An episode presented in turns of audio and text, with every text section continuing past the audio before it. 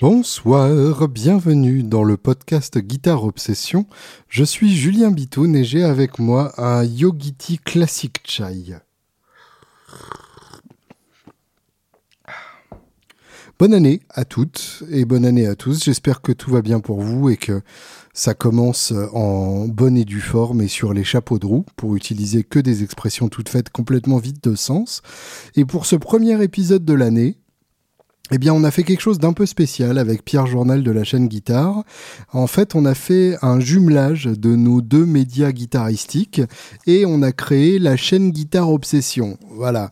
Donc le résultat de l'accouplement entre la chaîne Guitare et Guitare Obsession, et vous pouvez trouver évidemment la vidéo de l'accouplement en question dans les recoins les plus ignobles du dark web.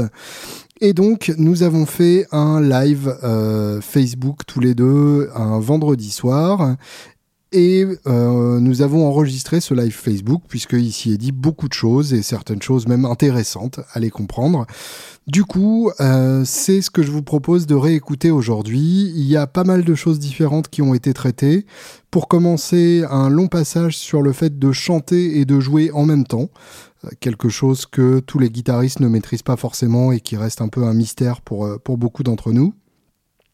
Ensuite, euh, un sujet que je m'étais juré de traiter depuis un bon moment, le cas Clapton, puisque euh, je ne suis pas fan d'Eric Clapton, et en tant que guitariste, forcément, ça fait bizarre, donc je m'explique. Et je vous raconte aussi euh, mon expérience avec le film Life in 12 Bars, une biographie filmographique de, enfin une biographie cinématographique de Eric Clapton qui va sortir en salle le 27 janvier. Et puis après ça, on fait notre bilan de l'année, donc avec les albums qui nous ont marqué cette année, les bouquins et documentaires qui nous ont marqué cette année, et évidemment pour terminer, le matos qui nous a marqué cette année. Donc il y a vraiment de quoi faire. J'espère que ça vous intéressera tout du long, et j'espère en tout cas que des parties vous intéresseront. Euh, je vous rappelle que pour ceux qui veulent soutenir ce podcast, euh, le Patreon vous est grand ouvert. patreon.com slash guitarobs, g u i t a r e o b s Et euh, je vais poster incessamment sous peu un épisode bonus. C'est pas trop tôt, me diront les Patreons qui suivent. Et cet épisode bonus sera sur Marcus King, ce sera plus précisément une interview de Marcus King euh, réalisée pour la sortie de son album Carolina Confessions. J'espère que ça vous plaira. En tout cas, c'est une interview que j'avais pris beaucoup de plaisir à faire. Donc euh, voilà, il suffit de vous inscrire sur le Patreon et vous aurez accès à cette interview passionnante. Je vous embrasse bien fort et vous donne rendez-vous dans 15 jours pour un épisode a priori en direct de Los Angeles.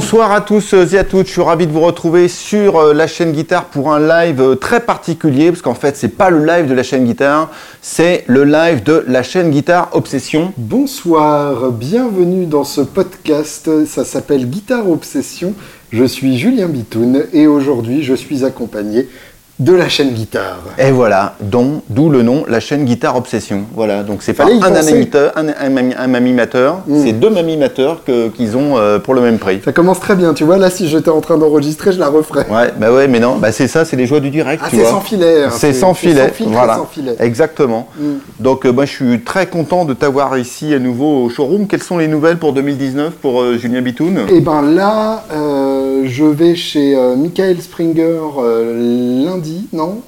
Mardi. D'accord. Et euh, je vais récupérer la, la sérave d'un ami. Et puis, euh, je vais voir un peu son atelier, voir d'où vient ma Firehawk d'amour. Très bien, ça. Que Judge Fred refuse de, me rendre sous une histoire complètement fallacieuse d'extraterrestre à tête de chien, mmh, mmh. que j'ai lu quatre fois pour comprendre, mais que je trouve absolument convaincante.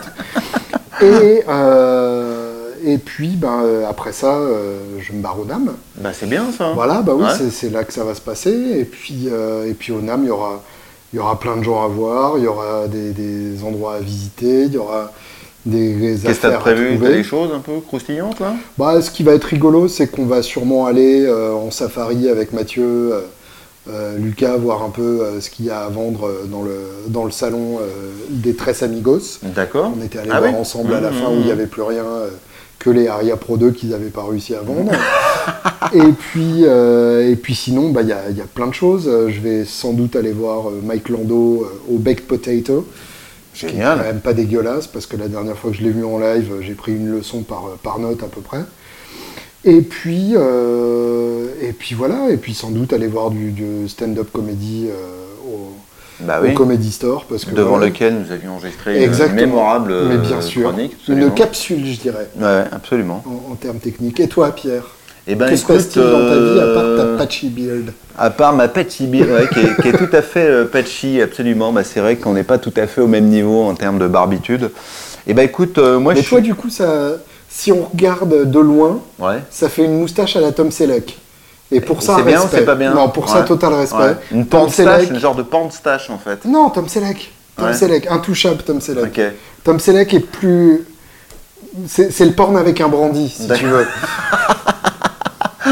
Ok, très bien. Bah écoute, je vais prendre ça pour un compliment. Euh, je suis pas sûr en fait. En fait, il se trouve c'est que depuis que je me suis coupé les cheveux, j'ai arrêté de me raser. D'accord. C'est genre deux événements qui sont arrivés euh, comme ça. On est assez loin de la guitare là, mais puisqu'il faut absolument parler de mon système pileux, euh, parlons-en quoi, qui est quand même forcément beaucoup moins fourni que le tien. Je pense pas que j'arriverai à grand chose. Fourni, euh, ça- on peut débattre. Ouais. Ça dépend de quel niveau de système pileux tu parles. Et quoi d'autre Et quoi d'autre? Bah écoute, grosse préparation pour le NAM euh, en ce moment. J'ai calé pas mal de. Ah, rendez-vous. Euh, ouais, ouais, absolument. ça va être mon, c'est mon cinquième. Toi, c'est ton dixième ou c'est Ouais, mon c'est onzième ça. sera le dixième, c'est Dixième, ça ouais, complètement. C'est beau ça. Donc je ferai un petit, euh, un petit chicken and waffle avec une bougie dessus. D'accord. Mm. Ah, pas des bougies Oh, euh, dans ce cas-là, il faut que je prenne le chicken Ouais. entier. J'ai pas encore tenté cette expérience. Et euh, donc ouais, pas mal de rendez-vous qui ont été bookés. Je suis encore en cours. Je vais essayer de faire des choses après le, le NAM. Euh, bah, je sais pas encore trop quoi. J'ai pas mal d'idées, euh, mais euh, il n'y a encore rien d'établi. Mais à chaque fois, c'est des chouettes euh, aventures. Puis j'espère Mhm. bien qu'on aura l'occasion de faire notre débrief euh, maintenant euh, rituel Bien et sûr, annuel, bah, le euh, dimanche matin. Le dimanche hein, matin, sa femme et le petit prince. Voilà, la fraîche, à la Bien fraîche. sûr. Et puis bah voilà, je crois que c'est à peu près tout. C'est pas mal ça qui m'occupe. euh, Alex temps, là. demande si tu vas voyager avec Air France. Et oui, je vais voyager avec Air France et j'espère bien cette année, euh, contrairement à l'année dernière, euh, faire effectivement euh, Paris-Los Angeles plutôt que Paris-Mexico, Mexico-Los Angeles, Mhm. pour un total de, de 30 heures l'année dernière. Donc Ça ouais, l'air d'être un peu de la merde quand même. crois. Toi, tu voyages par quoi, toi? Moi, je voyage par Norwegian. D'accord. Donc, le truc c'est- faut amener ses propres cacahuètes. Et Voilà, tout ça, là exactement. Ouais. Mhm. Ils te donnent rien. Ouais. Par contre, je crois que j'ai payé genre 450 balles mon aller-retour. ouais. Et puis moi, ils m'amènent pas à Mexico. D'accord. Eh ben, écoute, on verra. Le premier arrivé là-bas, de toute façon, tu arriveras avant. Enfin, j'espère. J'espère que tu aussi, pars ouais. bientôt. Donc, Ouais, ouais. moi, je pars un peu après. J'arrive juste le 23, je crois. 23 Mhm. juillet. Ça doit être le 21. J'allais dire 23 juillet. Pas du tout. Ah bah, si c'est prémonitoire, je te plains. Et donc, euh, et donc voilà. Ouais, c'est ça un peu les, les dernières nouvelles du front, je dirais. Très bien. Ouais, tout voilà. Bon, bah, c'était notre live. Voilà, merci, Merci. beaucoup. Allez, à bientôt pour de, pour de nouvelles aventures. Euh, Il y avait eu plusieurs questions que j'aimerais bien qu'on qu'on aborde. Uh-huh. Bon, on a parlé des dernières nouvelles, euh, c'est très bien. J'ai posté euh, backstage euh, une reprise que je me suis osé à faire, donc de Brothers in Arms de Dire Straits. C'est un de tes groupes favoris. Un de mes groupes fétiches. Voilà, voilà. Surtout sur ce, sur ce titre-là, en fait, c'est tellement du sous Dylan avec une tentative de Gilmour à la gratte que je, je sais pas, il y a- ça, ça marche pas quoi. Et ben en tout cas, moi j'ai quand même essayé, tu vois, de sauver ce. Et alors, est-ce que euh, t'as marmonné exprès? Bah, euh, on a un peu le même genre de voix avec euh, Marc et moi, quoi, tu vois. Ouais. Même voix assez grave, lui il est capable de monter un peu. Moi j'ai un range assez, assez étroit dans le grave, lui il est Mhm. capable de monter un peu plus haut. Mais bref, ça correspond bien à ma tessiture. Et euh, du coup, ça a déclenché backstage tout un tas de discussions sur comment faire pour jouer et chanter de la guitare en même temps euh, correctement, quoi. Donc euh, là, en l'occurrence, moi, euh, cette chanson que t'aimes pas du tout, mais moi que j'adore, je trouve que c'est une des plus belles chansons au monde. Euh, en fait, elle est sous des allures très simples, elle est hyper compliquée Elle est ultra casse-couille. les, changements d'accords sont, sont pas forcément très. Ouais, je pense que la métrique elle bouge, etc. enfin bon, du coup, c'est un vrai, mais c'est un vrai kiff à jouer. Donc euh, revenons à la question, euh, ça a été quoi toi le... Comment tu as fait pour chanter et jouer de la guitare en même temps? Comment tu as travaillé ça? Alors pour le coup, euh, ça s'est fait en, plusieurs réalisations successives. déjà pour, pour ceux qui veulent bosser ça, je vous conseille vivement de faire ce que je fais là, c'est-à-dire de prendre un bonnet de Docker qui vous donnera l'impression d'avoir déjà eu un travail manuel dans votre vie. Le bonnet est obligatoire, ça bah, aide. Ça, montre que tu es authentique. D'accord. Sinon, euh, tu peux pas chanter avec de l'âme. D'accord. Tu comprends? Ah bah c'est pour ça alors. Voilà, c'est ça qui te manquait. Je note, je note le bonnet. Euh, voilà, si, si tu n'as pas eu un travail manuel, tu ne peux pas être un singer-songwriter. D'accord. C'est aussi simple que ça. Je le note. Et euh, l'autre chose que je fais qui est plus importante, donc c'est une guitare acoustique. D'accord. pour la bonne et simple raison que quand on chante, c'est pas mal de pas être en train de se battre en volume avec sa propre guitare. Mmh, mmh, mmh. Donc quand on bosse à la maison, euh, ou en général on, met l'ampli, et euh, bah, les fréquences de la guitare électrique, c'est assez souvent exactement les mêmes que celles de la voix. Donc le fait de jouer une acoustique, ça permet d'enrober un peu mieux la voix, puisque l'acoustique se passe un peu plus dans le grave, un peu plus dans le scintillant aigu, donc ça laisse une, place au, médium de la voix, surtout une grade comme ça qui est vraiment bien creusé dans les médiums et c'est ça qui lui donne son, son, caractère magnifique. Et ça, c'est le genre de grade qui laisse vraiment la place à la voix. Et même en termes de volume, ça permet d'apprendre à beaucoup plus moduler euh, son attaque en fonction de l'intensité de la voix. D'accord. Euh, c'est-à-dire que tout à l'heure, euh, dans le pré, dans le pré-live, j'ai fait You've Got to Hide Your Love Away des Beatles. J'attaquais plus fort sur le refrain parce que je chantais plus dans l'aigu. Mmh. Et donc, il faut apprendre aussi à, se laisser de la place à soi-même. Euh, surtout si, euh, comme la plupart des, gens qui s'essayent au chant, euh, vous avez une voix beaucoup trop grave pour votre propre bien, que vous avez l'impression de, ne pas pouvoir monter, etc. moi, d'expérience, c'est ce que j'ai vécu aussi. Et puis, à force de, le faire, j'ai appris à le faire. Et maintenant, du coup, j'ai étendu quand même pas mal dans l'aigu, même si, euh, évidemment, je, suis très loin de Bon Scott, mais, euh, ce qui était mon, objectif à l'origine, mais voilà, c'est raté. Euh, mais en tout cas, le, fait d'avoir une acoustique permet de se laisser plus de place en termes d'étendue dynamique. Après, il y a l'utilisation du capodastre qui est hyper intéressante et mmh. hyper importante tout simplement parce que le capodastre permettra de ne pas lutter à la voix. Euh, si vous jouez, on va carrément euh, transposer puis jouer la, même séquence d'accords mais beaucoup plus haut. C'est ça, euh, sans avoir à réfléchir à est-ce que ainsi en septième case ça se joue en position de mi, etc. ce qui est sûrement le cas d'ailleurs. C'était même pas un exemple de n'importe quoi. quel talent, mais quel talent Non, parce que c'est limite jazz en fait. ça va pas avec le bonnet de Docker, tu comprends du coup, j'ai perdu le fil. Non, si. Euh, quand, on chante et quand on chante dans la, dans la tonalité normale entre guillemets, euh, donc la tonalité d'origine, que ce soit capoté ou pas, il se peut qu'on galère soit dans un sens, soit dans l'autre. Si c'est trop aigu pour vous, dans ce cas-là, euh, faut essayer de capoter à la septième ou à la neuvième. les cordes, les cases sont plus petites, donc il y a un peu, un peu moins de place, donc faut faire gaffe.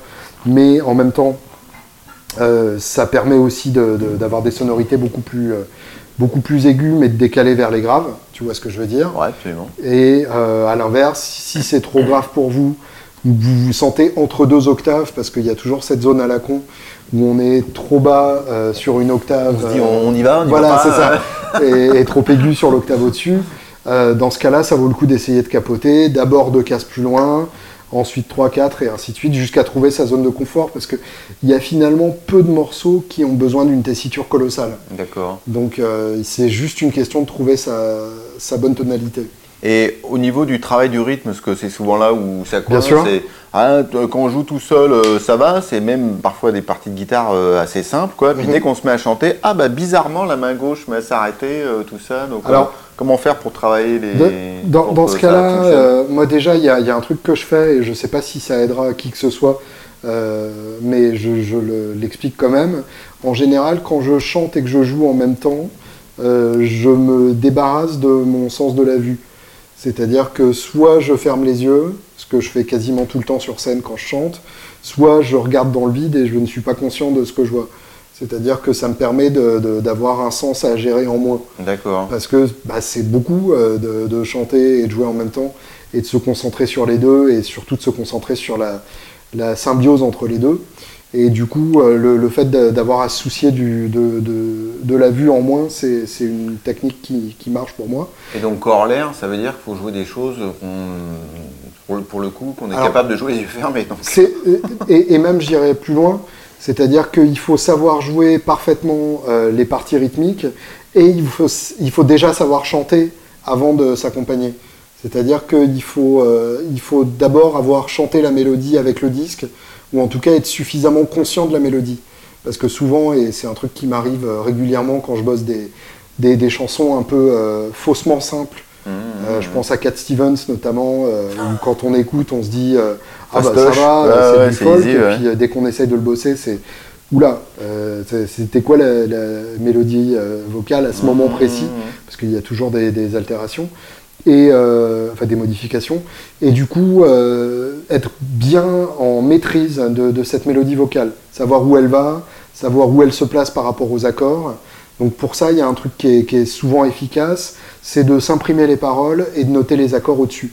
On peut trouver mmh. évidemment des, des, tablatures sur Internet ou des partages sur Internet où il y a les accords au-dessus des, mots.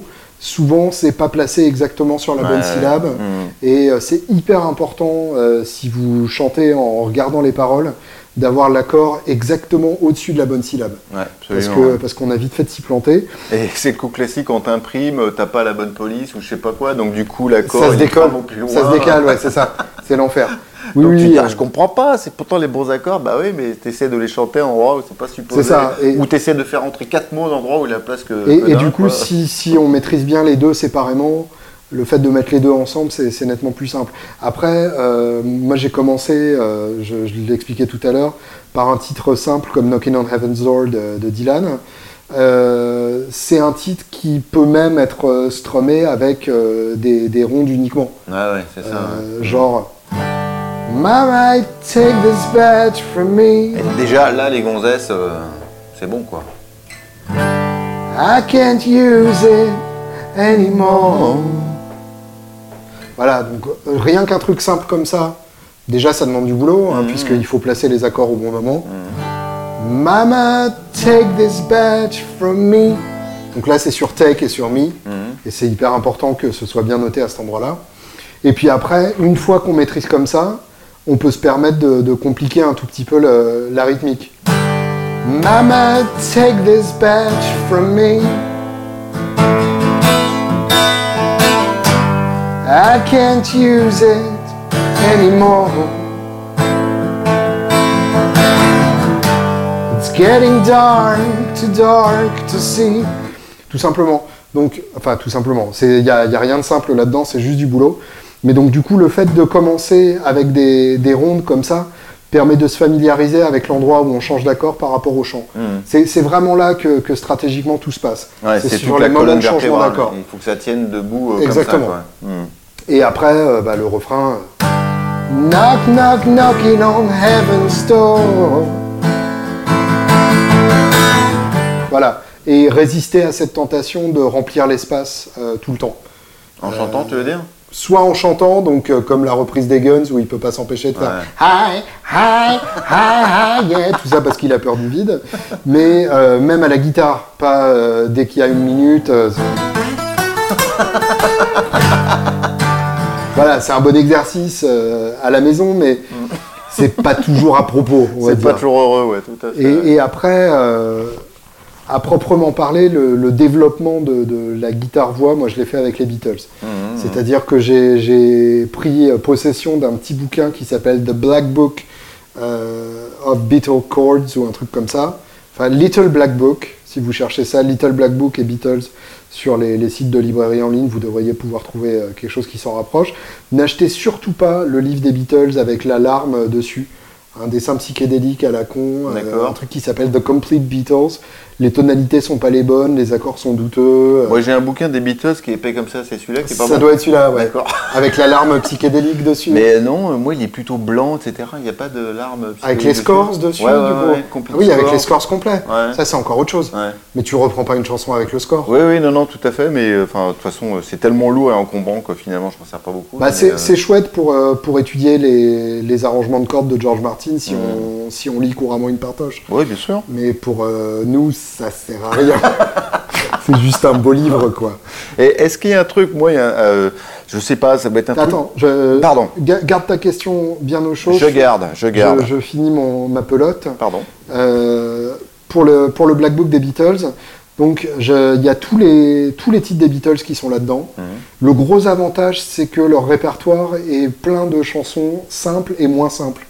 Du coup, euh, ce que je vous conseille, c'est déjà d'écouter les Beatles. euh, Une simple que tu auras conseillé pour euh, s'essayer? Il y a le Euh, submarine, chose comme ça, genre. euh, Non, Non. parce que euh, parce qu'au niveau du chant, elle est chelou, euh, Yellow Submarine. Euh, et puis parce que les accords s'enchaînent de manière un peu euh, un peu en escalier, donc euh, déjà au niveau de la, de la grille, c'est pas si facile que ça. Euh, bah, justement, You've Got Your Hide Love Away qu'on faisait tout à l'heure, c'est un bon début. Euh, et c'est des- la catégorie simple, ça? En tout cas, euh, c'est pas parmi les plus compliqués D'accord. des choses comme 8 Days a Week, euh, des, des- vraiment des choses de la, de la première époque. Quoi. Mhm. Euh, I Wanna Hold Your Hand, enfin tout ça c'est des, des morceaux assez hauts dans la, dans la tessiture, donc faut pas hésiter à les transposer. Même euh, Here Comes the Sun, vous pouvez le jouer dans un arrangement plus simple que l'arrangement d'origine. En capo 7, ça c'est vraiment le, le secret pour faire sonner Here Comes the Sun. En tout cas, ce que, ce que je vous conseille, c'est vraiment de, de choper ce bouquin et de regarder vos titres préférés. Commencez par cela parce que c'est de toute façon ceux que vous maîtriserez le mieux en termes de mélodie vocale. Mhm. Vous n'aurez pas à les, à les bosser euh, pour vraiment les connaître. Et après, de voir euh, ceux qui sont simples, ceux qui passent naturellement. De surtout pas forcer si ça passe pas, parce qu'il y en a qui sont vraiment hyper complexes. Euh, et il y en a qui sont faussement complexes. Pense par exemple à The Fool on the Hill. Euh, il, le, il le commence par un Ré 6. Alors moi, quand j'ai vu Ré 6, je me suis dit, putain, la merde. Et alors en fait, c'est ça. C'est- Et en plus, c'est un accord magnifique. Et, euh, et pour le coup, c'est une chanson qui est assez facile à jouer, où on peut jouer des, des noirs. Euh, day after day, alone on the hill, the man with the foolish grin is keeping perfectly still. But nobody wants, uh, but nobody wants to know him. Can tell what he wants to do et ainsi de suite. Donc euh, n'hésitez pas, vous regardez parmi vos chansons préférées et, euh, vous vous lancez. euh, mais, en tout cas, c'est un super répertoire et c'est un répertoire plus, linéaire, je dirais, que d'essayer de chanter du pur rock ou du pur blues. Euh, chanter du ACDC en guitare-voix, c'est galère. En termes de hauteur, mais même en termes de placement rythmique pour le faire sonner euh, sans le groupe derrière. Et chanter du blues, c'est extrêmement complexe. Parce Ah qu'il y a, bah, y a un- on pourrait se dire, bah, fastoche, ok, Milassir ou ma poule. Ouais, mais justement, il y a beaucoup d'espace. Mhm, Le- L'avantage des Beatles, c'est que les accords s'enchaînent de façon suffisamment rapide pour qu'il n'y ait pas un grand vide euh, harmonique. Un blues à faire sonner euh, en jouant juste les accords de basse, c'est pas si évident que ça. D'accord. Euh, à, à part en le jouant un peu, euh, un peu rapide. Johnny B. Good, c'est un, bon, euh, c'est un bon exercice, par exemple. Down in Louisiana, close to New Orleans. We're back up in the woods among the evergreens. We stood a log cabin made of earth and wood. We'll leave the country boy named Johnny B. Good. Never ever learned to read or write so well, but he could play the guitar just like ringing a bell. Go, go! Voilà, c'est ça que ça fait. Donc euh, là, c'est vraiment la rythmique euh, ultra simple, mais en même temps, quand on se met à chanter avec, c'est pas évident de garder le, le petit train derrière. Quoi. Donc, euh, donc voilà. Et évidemment, chanter avec un groupe, ça devient encore une autre contrainte. Là, ça dépend de la formation aussi. Si c'est un, un trio, c'est pas du tout la même chose que s'il y a une deuxième guitare et, euh, ou un clavier. euh, God forbid. Mais euh, en, en trio, en général, il faut quand même suffisamment mouliner derrière. Et ça dépend aussi de, de- d'à quel point le reste du groupe joue rempli.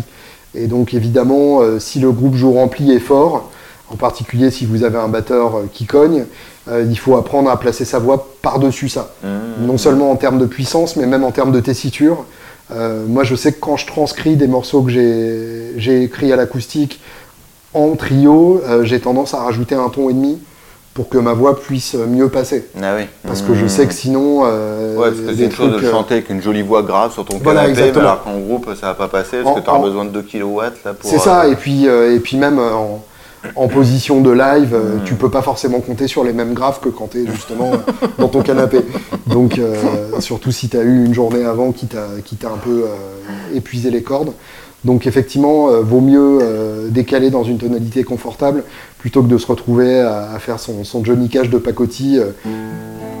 I hurt myself today. Oh là, j'y arrive, c'est un mauvais exemple. y arrivé au moins pendant ces 2-3 syllabes. Oui, c'est ça, exactement. parce que le refrain est un peu plus bas, donc je me garderai bien d'aller jusqu'au refrain. Alors donc, la question que je gardais par devers moi, c'est est-ce qu'il y a un truc pour euh, mémoriser les, paroles? Moi, il doit y avoir une case qui me manque à ce niveau-là, parce que les paroles, je vais être capable de les apprendre, et puis je tourne la tête, ou deux jours plus tard, puis hop, je les ai à nouveau oubliées. Donc, est-ce qu'au bout d'un moment, toi, tu les imprimes? On a l'impression que toi, tu es un jukebox à chansons, hein Ouais, mais parce que je les ai chantés des, centaines de fois, c'est juste ça. Euh, quand, euh, quand j'étais étudiant, j'allais sur les quais de scène avec ma guitare et un copain harmoniciste et quasiment euh, une fois par semaine, si ce n'est plus, on chantait euh, jusqu'à très tard et on avait justement le, Little Black Book des Beatles. Donc euh, voilà, c'est forcément comme ça qu'on apprend. Après, pour, pour mémoriser les paroles, vraiment l'idéal, c'est de les chanter encore et encore mmh. jusqu'à ce qu'on se détache petit à petit, réécouter la chanson après, une fois qu'on a lu les paroles. Une fois qu'on a visualisé les paroles, ça permet de revisualiser les paroles quand on écoute l'autre en train de les chanter. Et puis, euh, moi, j'ai une technique d'enfer, c'est que je me garde les chansons imprimées sur un petit papier que j'ai en permanence dans la poche de mon jean. Donc, typiquement, quand je vais pisser, vu que je pisse assis, et ça, c'est un scoop, euh, simplement par souci de ne pas en foutre partout, en général, quand je vais pisser, je lis deux phrases et euh, ça me permet de, les garder en tête euh, pour la suite de la journée. Et ainsi de suite, euh, jusqu'à ce que j'ai mémorisé la chanson entière. Et en général, je la passe en revue pendant que je berce mon fils. D'accord. Voilà, donc le fait d'avoir un petit qu'il faut bercer longtemps, ça aide aussi à, se repasser les chansons en tête. Donc après, c'est bêtement, si vous avez appris des, poésies à l'école, la, la, méthode n'est pas si éloignée que ça.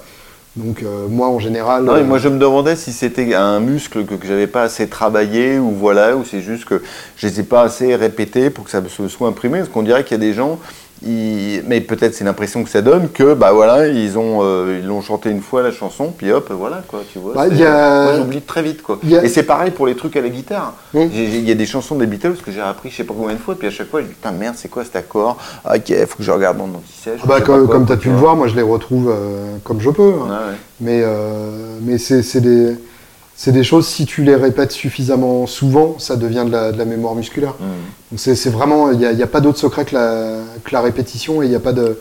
Il a pas vraiment de, formule magique. Moi, je me souviens quand j'apprenais mes, mes, poèmes, euh, je lisais une phrase, je tournais dans la, dans la pièce en me la répétant, je passais à la suivante, je me répétais les deux phrases et ainsi de suite. Mmh, mmh, et euh, jusqu'à ce que, que j'ai retenu le truc. Donc, euh, finalement, apprendre une chanson, c'est exactement la même chose. S'il y a un truc qui est très important, c'est que ça aide beaucoup de comprendre euh, ce qu'on chante. Ah ouais, donc si vous apprenez une chanson en anglais, euh, bah, ne serait-ce que par exemple quand il y a des, des, constructions grammaticales euh, qu'on ne comprend pas, on mmh, mmh. on va pas forcément bien retenir l'ordre des mots et ça risque d'être une vraie tannée pour, pour retenir correctement. Mmh. Donc ça, ça c'est un, truc intéressant et important. d'essayer de comprendre les paroles ou éventuellement de vous faire expliquer.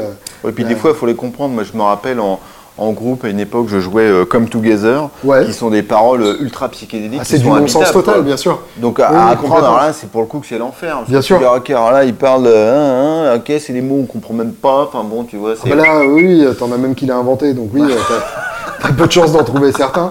Mais là, pour le coup, euh, je, je, devrais pas dire ça comme ça, mais c'est un morceau qui pardonne un peu plus. Mmh, mmh. C'est-à-dire que si tu mélanges un couplet avec un autre. franchement, tu, tu briseras pas, l'histoire. Euh, voilà, de, belle histoire avec un suspense à la fin.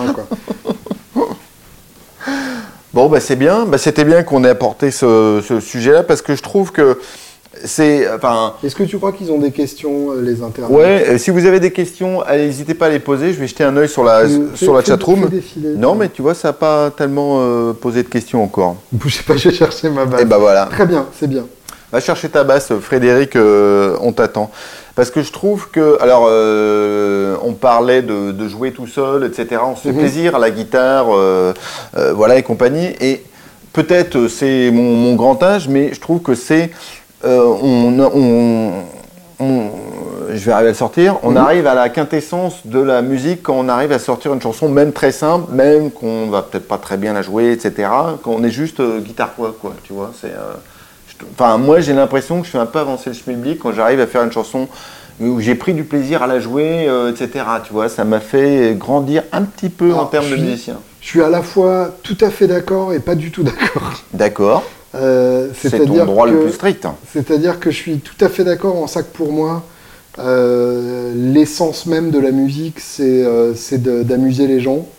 Et, euh, et du coup, il n'y a rien qui amuse autant les gens qu'une chanson. Exactement. C'est-à-dire que des plans blues, ça amuse trois personnes, Mhm. et encore pas forcément très longtemps. Ouais, puis pas les gonzesses. En plus. On peut. Ouais. Ou, euh, ouais, c'est ça. Pas les biens. Non, Excusez-nous, euh, sur, mesdemoiselles. sur hein, vraiment, Obsession, je fais un effort euh, d'inclusion et de Ah, non-machisme euh, forcené. Ah, L'orthographe je- inclusive, c'est ça Absolument. là Très bien. Moi, je, fais du, euh, de, de- de la discrimination positive tant que je peux. Excellent. Donc ne gâche pas mes beaux efforts avec ta, ta bien raison. chaîne guitare. T'as bien raison. Euh, non, euh, ce qui est voilà le- l'essence même de, de la musique, c'est de chanter des chansons parce que c'est ce qui c'est c'est ce qui rassemble les gens. euh, c'est c'est c'est le répertoire de chaque euh, pays qui a ses propres chansons Mmh, mmh, et mmh. ainsi de suite. Donc là, c'est la partie d'accord. Donc ça pas c'est la partie d'accord. La partie pas d'accord, je dirais que euh, du moment qu'on se fait plaisir, euh, faut pas non plus avoir des, euh, des complexes de ne pas chanter Oui, ou c'est de pas, pas faux, surtout que des fois, il y a des gens qui c'est mieux qui chantent pas. Non, mais c'est vrai. Bah, Moi, je sais, il y a des chansons que j'adorerais chanter, mais j'arrive c'est à jamais cause de chanter, remarques quoi. comme ça qu'ils ont des complexes. Ouais, Moi, mais des je- fois, déjà, enfin bon, je, Je pars méchant, du mais principe c'est. que si Bob Dylan a fait carrière, c'est que n'importe qui peut se lancer dans le chant. Ouais, je sais, c'est la tarte à la crème qu'on sort tout le temps, mais, peut-être parce qu'on s'est habitué à la voix Il y, a- de, il y en de a Bob plein Dylan. mais- t'as plein de chanteurs euh, qui n'ont pas du tout une voix de chanteur à la base. Regarde Jagger, il a une voix à chier. Si, si t'écoutes vraiment Jagger, il n'a pas une belle Alors, voix. je suis d'accord qu'il y a Mais des chansons où il chante particulièrement mal, mais. euh, Pareil, on, parlera de, de Clapton plus en détail tout à l'heure, mhm, mais Clapton n'est pas un bon chanteur. mhm. Mais par contre, il compense par l'énergie, il compense par le, le propos dans ce qu'il a à dire. Donc euh, je, je pense que tout le monde a le droit d'être chanteur. Il n'y a, pas besoin d'avoir une belle voix pour Je- être chanteur, il suffit d'avoir quelque chose à ça, dire. ouais. On avait une question euh, sur les chansons avec euh, riff. En Ça, particulier, c'est une chanson sur euh, Come As You Are. Mhm. Le riff euh, simplissime, mais Bien très sûr. compliqué à chanter. Ça, c'est en même l'enfer. temps. Ça, euh, c'est. euh, et, et pareil, je pensais à. euh, Ah, Tom Petty Non, Non, c'est pas. euh, euh, Tom Petty, c'est. ah, bah voilà. Non, c'est euh, Master of Puppets de, de Mhm. Metallica. Euh, donc euh, effectivement, le, le chant métal euh, pendant un riff, c'est un truc qui perso me dépasse complètement. D'accord. Je suis incapable de faire ça. Certaines chansons de Megadeth, mais les plus pop justement. celles où il y a, euh, celles où il y a un côté euh, un peu plus grands accords. Et pareil, comme As You Are, je, je pense que je serais assez mauvais pour la faire. Come As You Are, c'est. C'est ça Qui est un riff pompé sur Killing Joke d'ailleurs. Il y a une chanson de. Killing Joke qui fait quasiment exactement ça. Et euh, Come as you are, Ça va as you are. C'est un peu haut. mais Jarnac, sinon- ouais, ouais. en fait, là, si tu veux, le- là où je m'en suis sorti, c'est que j'ai repéré l'endroit où le chant entre par rapport au riff. Mais quand Tarnac, Come tu veux dire que tu simplifies le riff, c'est ça C'est ça, exactement. Au lieu de faire. Je faisais un truc genre. Et ce que je conseille dans ces cas-là, c'est euh, tout simplement de, de trouver l'équivalent accord. Puisque de toute façon, euh, si vous êtes seul, il va y avoir quand même un grand vide si vous chantez par-dessus un riff. Ouais, ouais. Donc c'est Come as you are, as you are, as I want you to be, as a friend, as- et ainsi de suite.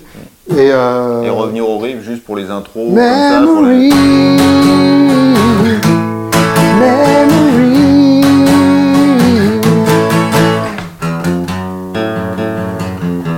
on est dans le MTV Unplugged. de... Et, et, ainsi de suite. Donc replacer le riff comme ça, même si d'ailleurs euh, sur l'original il enchaîne directement la fin de refrain avec le début du couplet suivant, mais on peut placer le, riff entre les deux, c'est pas grave. Ça, permet justement de rappeler le riff et de, se replacer là-dedans et de pas complètement perdre la chanson, mais euh, derrière chaque riff il y a forcément euh, une suite d'accords. Et donc, soit à vous de la trouver, soit carrément, vous écoutez la basse et c'est forcément ce qu'elle est en train de jouer. Mais c'est vrai que tu as utilisé le terme euh, d'arnaque ou d'escroquerie, mhm. qui est un, terme de, musicien d'ailleurs. Hein, euh, et je me rappelle, euh, la, seule fois où on a joué ensemble en mhm. concert, je reprenais Sultans of Swing, donc encore Saint Mark Knopfler, voilà. Et donc moi j'étais au chant, et puis j'ai il copie plus JJ Cale que Dylan. et donc je t'avais refilé le premier solo, le deuxième, mhm. et tu avais dit euh, ouais, bon, ouais, ouais, mais je ferai une escroquerie ou jardin craie. Et en fait, mais c'est dans le sens positif, c'est dans le sens, et c'est exactement ce que tu viens de dire. Bon, bah, des fois, euh, ce qui compte, c'est l'illusion, c'est donner le show, puis projeter quelque chose, projeter une émotion. Bon, bah, mm. le riff, finalement, ouais, il y a des mecs qui vont dire, ah ouais, il a pas joué le riff, mais on s'en fout. Si tu as communiqué l'essence même de la chanson, mm. et ben voilà, c'est ça qui Bien compte, sûr. quoi. Donc, n'ayez pas peur euh, d'escroquer, d'arnaquer en musique, euh, les gens, euh, les musiciens passent leur temps à faire ça en fait. Ouais, hein. et puis. Euh, avec talent. et, puis c'est une manière de s'approprier aussi la chanson. Ouais. Parce, Que, parce que de toute façon, vous la reproduirez jamais à l'identique. Donc l'idée, c'est aussi d'en faire, faire une version qui, qui vous ressemble. mais à, quel moment on transgresse ou c'est un blasphème? Parce que c'est un peu le côté facile. Bah ouais, mais attends, tu la joues pas bien. Ouais, bah ouais, mais c'est parce que je l'ai adapté, tout ça. Ouais, bah c'est juste que tu sais pas la chanter, quoi. Alors, bah après, euh, le, justement, le terme de blasphème est en soi une réponse. Mmh. C'est-à-dire qu'il n'y en a pas. D'accord. L'avantage de, la musique, c'est c'est pas une religion, donc il n'y a, pas de, a pas d'interdit, il n'y a pas de blasphème. Euh, c'est soit le public aime, soit le public aime pas. Et c'est ça qui compte. Ouais, ou soit on s'éclate, soit on s'éclate pas. Mmh. Et ça va souvent avec d'ailleurs. Mmh.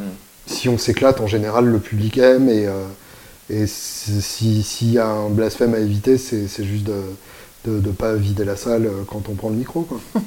Est-ce que tu recommandes pour les gens qui sont très euh, guitare instrumentale, de temps en temps, de prendre une acoustique et de travailler un peu la voix, ou limite s'ils prennent leur pied à faire que l'instrumental, qu'ils sont très bien comme ça? Est-ce que ça fait progresser à la guitare Ah bah évidemment, bien sûr. Hmm. Bah, en général, quand on joue de la guitare euh, instrumentale, c'est qu'on fait le chanteur avec sa guitare. Hmm. Donc, donc le fait d'être conscient euh, de ce que sous-entend une inflexion vocale permet de, retranscrire ça plus intelligemment sur, euh, sur sa guitare. J'ai une technique euh, qui, marche très bien pour, pour les enregistrements. Quand j'ai pas d'idée pour un solo, je laisse défiler et je chante par-dessus. Mmh. Et une fois que c'est enregistré, j'écoute ce que j'ai chanté il y a une phase de honte forcément et euh, parce qu'en général ça fait euh, mais en général c'est une bonne manière de trouver des, des phrasés euh, naturels mmh, mmh. et qui suivent pas forcément les gammes de manière aussi linéaire qu'on l'aurait fait si on s'était lancé dans une impro bah tiens c'est en si je vais le faire en pentamineur à la septième case mmh, qui est, qui, est, qui est un plan qui peut marcher mais qu'on essaye souvent d'éviter quand même pour pas tomber dans les, dans les réflexes. Euh, on va pas de toute façon euh, tout couvrir tout ce sujet euh, interminable. Je crois que tu voulais nous parler de Eric Clapton aussi. Ah Alors tu as vu ce, documentaire j'ai vu Life in 12 Bars. Le conseilles-tu? Moi je l'ai pas vu. Hein. Eh ben je le conseille en fait pas trop. et, je, dis ça alors les, les ayatollahs sont déjà en train de de monter sur leurs grands chevaux et en général les ayatollahs ont toujours un grand cheval à côté d'eux mmh. pour pouvoir monter dessus en, cas de besoin. Euh, mais je dis pas ça en tant que euh, détracteur de Clapton. Euh, Ce que tu es, tu n'aimes pas Clapton. Ah, professionnel. D'accord. J'en ai fait un métier. Non mais qu'on voilà. soit bien d'accord. Mais bon, pour être tout à fait honnête, une grande partie de ça est de la mauvaise foi mmh. évidemment. et c'est même triste. Et de la jalousie. essentiellement de, de, ces Bermudas. et essentiellement euh, de, la mauvaise foi. Et je trouve ça triste d'avoir à le préciser, mais voilà, je le précise. mais, euh, mais voilà, euh, je, je, si j'ai si j'ai quelque chose à reprocher à Clapton, c'est juste que ça m'a jamais touché. Donc finalement, c'est rien. Ce qui est ton droit le plus strict. Hein. Voilà. Et, et, je lui en veux pas du tout d'avoir fait un album de Noël ou d'avoir pris une photo qu'on dirait post-mortem pour son dernier album intitulé Clapton, où on dirait un best-of gold à 9 euros sur une aire d'autoroute. Mais bref. Revenons au documentaire. Le documentaire, donc Life in 12 Bars, je trouve qu'il est très déséquilibré. C'est-à-dire qu'en gros, on y trouve quoi? euh, J'ai juste bah, vu les annonces, mais je ne sais pas ce qu'il y a dedans. Alors, c'est une euh, il n'y a pas vraiment d'invention euh, et d'inventivité non plus, d'ailleurs. c'est une biographie avec des voix off. Clapton qui raconte, sa maman qui raconte, sa vraie maman qui raconte, et ainsi de suite. le problème, c'est qu'on voit jamais les, personnes en face comme dans les documentaires d'habitude. Tu sais, où ils sont dans leur studio euh, avec des belles lumières. Une console à 500 000 euros derrière, euh, qui est même pas allumée. Euh, mais voilà, moi j'aime bien cet aspect-là. Là, je trouve que c'est un peu déshumanisé à cause de ça. Et donc les images, c'est quoi C'est des photos ah, ah, sur lesquelles ils, ils, zooment. de temps en temps des, films d'époque, mais c'est essentiellement des photos quand il y a des, des, des, voix en bac. Et je trouve ça quand même assez, assez aliénant. Et puis en termes de contenu pur, euh, alors il y a une construction avec des flashbacks que je trouve intéressante. C'est-à-dire que typiquement, euh, juste avant euh, l'histoire d'amour avec Patty Boyd, mhm. ils font un retour sur son enfance où il découvre à 9 ans que sa mère est en fait sa grand-mère et que sa vraie mère était aux États-Unis. Et du coup, ils font un parallèle entre l'abandon qu'il a ressenti face à cette découverte et l'abandon qu'il a ressenti quand Patty Boyd lui a dit euh, qu'il ne toucherait pas ses seins parce qu'elle est déjà avec George Harrison. Donc, euh, donc du coup, ça, c'est pas idiot, effectivement, de, de, faire ce genre de jeu de, concordance, enfin de, correspondance. Mais euh, en termes de, temps consacré, en gros, on a à peu près, allez, 75% euh, du, film qui se passe avant 71 mhm. ou 72, je ne sais plus en quelle année sort euh, Laila. Et euh, le reste est carrément balayé. quand je dis 75, même je suis, je suis généreux, c'est même 85%. Mhm. Le, reste de sa carrière est balayé comme ça. les, mauvaises langues, dont je serais volontiers, mais c'est trop facile, diraient que c'est l'attention que mérite le reste de la carrière de Clapton. Mais quand même, c'est un peu dommage de, de ne pas parler par exemple de, de 461 euh, Ocean Boulevard, euh, ah, de ne pas parler du, premier album euh, à son nom, mhm. celui où il est à la table avec, avec Brownie. Avec, oui, avec la strat entre ses jambes. Voilà, c'est ça. Enfin, il y, y, a quand même des, des, bons albums dans cette période-là, et puis même, même les, les albums durs, je veux dire dur les, périodes modernes, quoi, tout ça Ouais, enfin, même euh, avant, le, avant l'Unplugged. Tu sais, les mhm. albums un peu sombres, euh, je sais même plus comment ils s'appellent, November, November quelque chose. Euh, il y a Cigarettes and Money ou un ah, truc oui, comme oui, ça. je me rappelle de cette pochette. Des, des, mhm. des albums comme ça où, la production est vraiment dure. ça aurait quand même mérité d'être, d'être mentionné, quoi.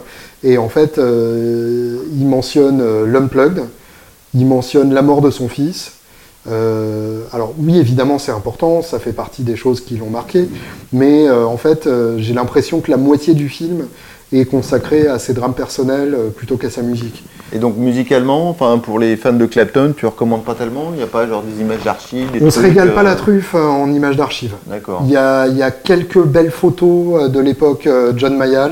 Ouais, mais enfin, allez voir un documentaire. Ouais, mais alors on découvre que sur sa burst de l'époque John Mayall, il y avait un double white en manche. Et ça, euh, j'ai eu euh, une demi-molle à ce moment-là. Euh, on le voit aussi avec une, custom 3 micros dans, dans, Crime que je, que je ne lui connaissais pas. Donc il y, a quelques occurrences de guitare porn comme ça, mais vraiment très rares. Et puis à aucun moment d'ailleurs il parle de, des modèles de guitare qu'il utilisait. le seul moment où Blackie est mentionné, c'est quand il montre l'image de la vente aux enchères pour parler du centre Antigua de, traitement contre l'addiction. Donc en gros, il parle de son histoire d'amour avec Patty Boyd, de l'héros, de l'alcool, de son fils et euh, de sa clinique de, traitement.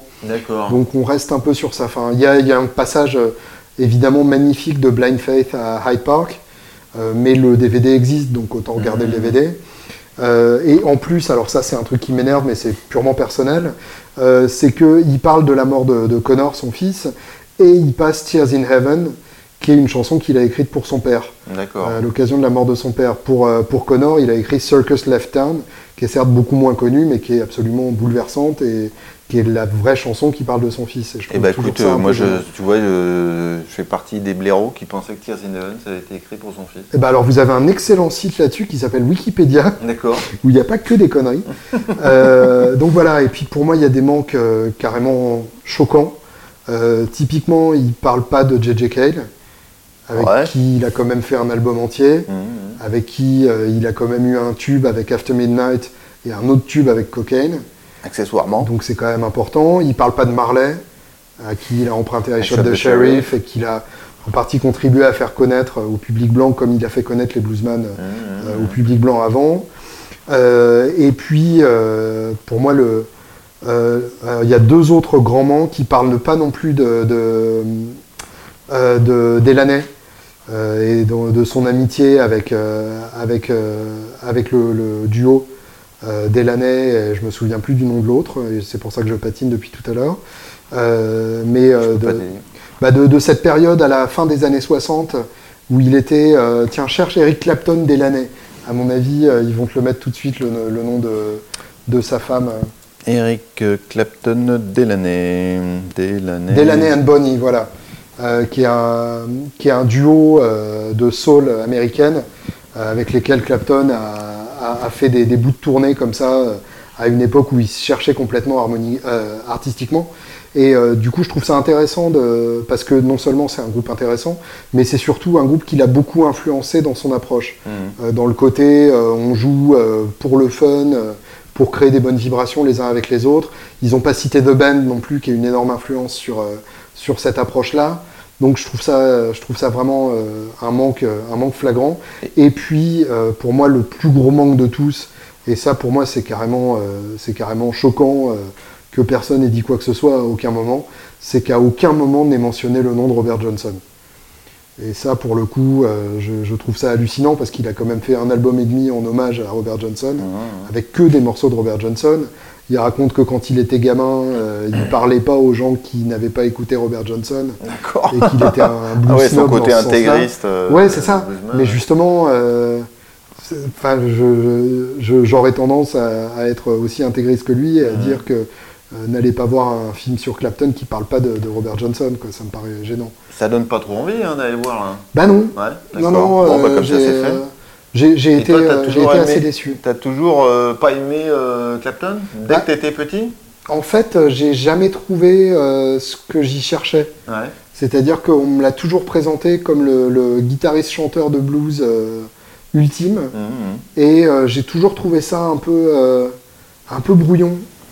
Dans, dans Crime, j'ai trouvé que tout le monde joue tout le temps. Et c'est quand même un peu le bordel. Euh, et puis que ça chante un peu comme des patates, euh, que ce soit Clapton ou Baker. Je me rappelle d'interview de Van Halen où il, il portait au nu euh, cet album Wheels of Fire, je pense, euh, live Oui. là, de, de Crime. Je dis, ah, il faut absolument que je l'achète. Bon, je l'ai acheté. J'ai dû l'écouter une fois ou deux pour dire, ah, si Van Halen adore. Solo de batterie de 20 euh, minutes, euh, genre merci quoi. Et euh, ouais, cette période-là, bon, alors bien sûr, Sunshine of Your Love, des choses comme ça, quoi. Mais, Oui, mais enfin c'est. Et sinon, et ouais. encore, enfin c'est si on si on écoute bien, le riff est génial, le son de guitare est génial, la compo en elle-même, elle est elle est elle est bizarre. Mhm. Euh, le Ah oui, la progression harmonique I've been waiting so long avec le côté mariachi. In the sunshine of your love. Bah, c'est ça qui est bien. Enfin, justement, ce côté un peu. Admettons. Ouais, ouais. Non, si, pour moi, s'il y, a- s'il y a une chanson de, de crime que j'aime bien, c'est White Room, parce qu'il y, Ouais. y a une énergie qui est belle. Mhm. Mais je trouve que le, le mix est complètement naze. Mhm. Euh, le, le mix de White Room avec la, la guitare wah-wah, genre là, Mhm. et le reste du groupe ici. Mhm. Euh, je trouve ça assez gênant, mais on- je, je demande à l'écouter en mono. Je pense Mhm. que ça a été mixé pour du mono et que la stéréo est un peu chelou. Donc, t'as pas après, eu on une a, des période. trucs, euh, on a des trucs de crimes complètement psychédéliques, genre The Tale of Brave Ulysses, où là c'est carrément leur côté euh, poétique qui ressort. Je trouve que ça a très mal vieilli. Après euh, sa carrière solo, j'ai toujours, j'ai toujours eu du mal avec le son de strat euh, intermédiaire euh, euh, permanent comme Ouais, ça, ouais. Et, et avec le côté tout le temps.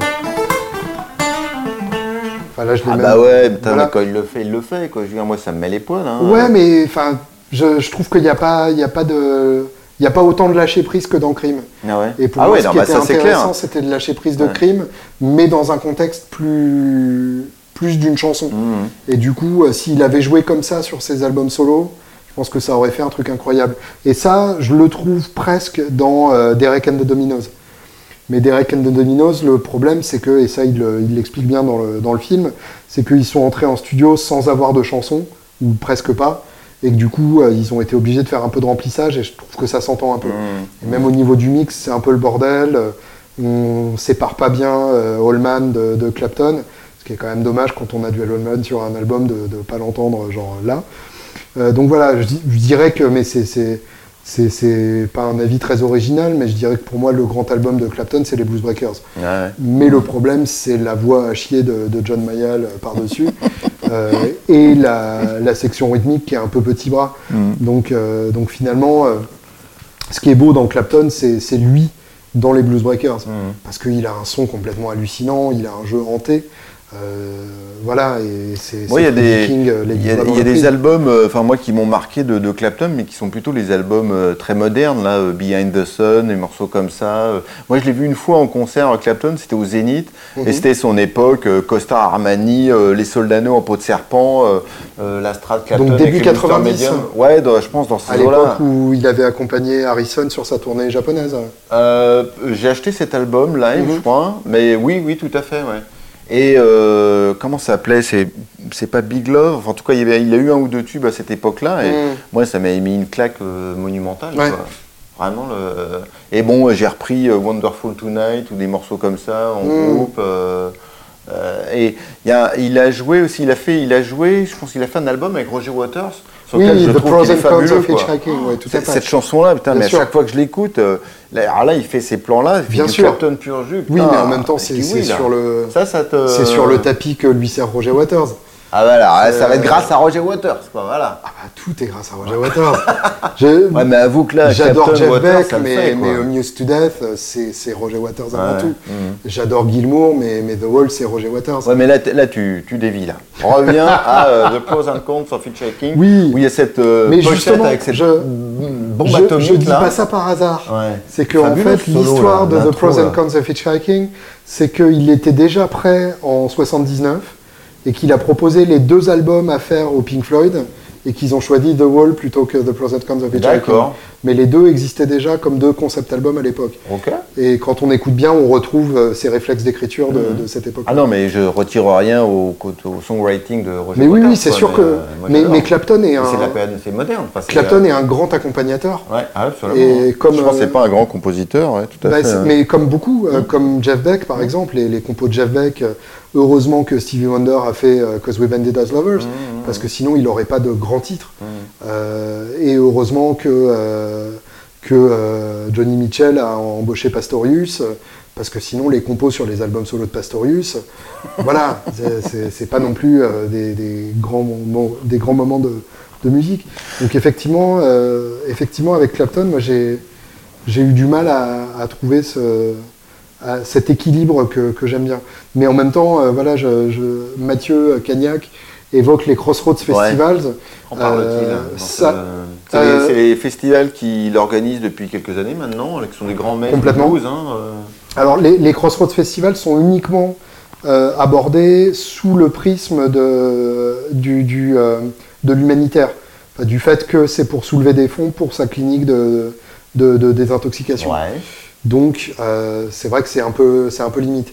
On voit juste qu'il fait rentrer Hubert Sumlin sur scène. Ah, tu veux dire ce qu'il en parle dans le... Dans le documentaire. Ok. ok. Euh, et euh, alors, c'est super qu'il montre Hubert Sumlin en train de monter sur scène, parce que tout le monde ne connaît pas Hubert Sumlin, euh, qui, est, qui est un guitariste incroyable, qui, pour ceux qui ne connaissent pas, est le, le guitariste historique de Howlin' Wolf.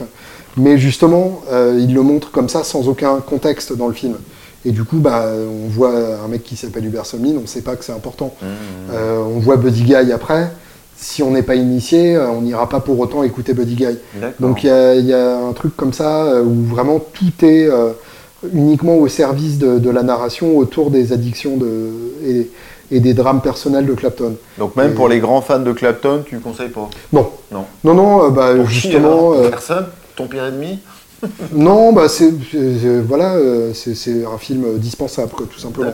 Non, euh, le, le DVD de Blind Faith euh, à Hyde Park est très bien, Mmh, ou, le, D- ou le DVD de, de Crossroads, n'importe quelle année, il y a toujours des, des chouettes artistes. hein. mmh.